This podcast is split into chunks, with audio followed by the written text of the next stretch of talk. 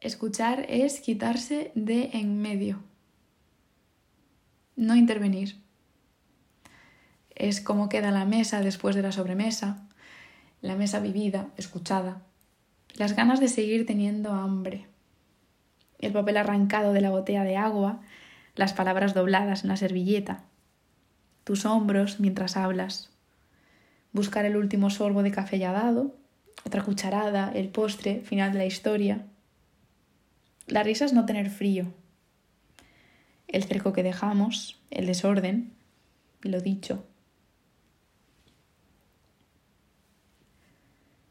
Estar aquí y no en lo siguiente, carrera de obstáculos, es que no sabemos ni por qué hacemos las cosas. Que no hace falta aprovechar el tiempo, exprimir, agilizarlo todo, entenderlo todo. Es que no hace falta. Yo paso. Hay que andar ligero, que la vida está en los pies y no sobre los hombros.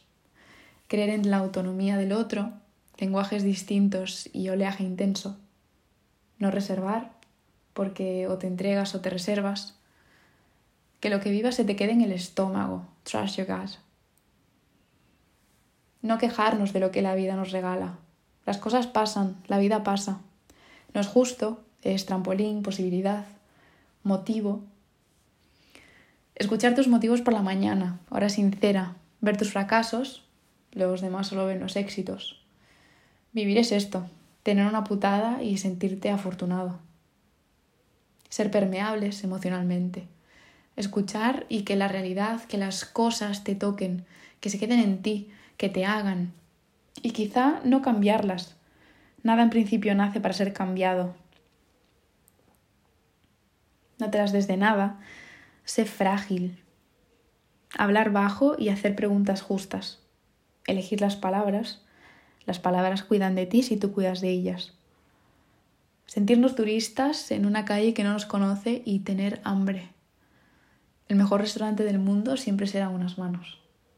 El lujo es tan, tan barato. Escuchar es quitarse de en medio. Exponerse demasiado ir con todo, movernos lento, estar aquí.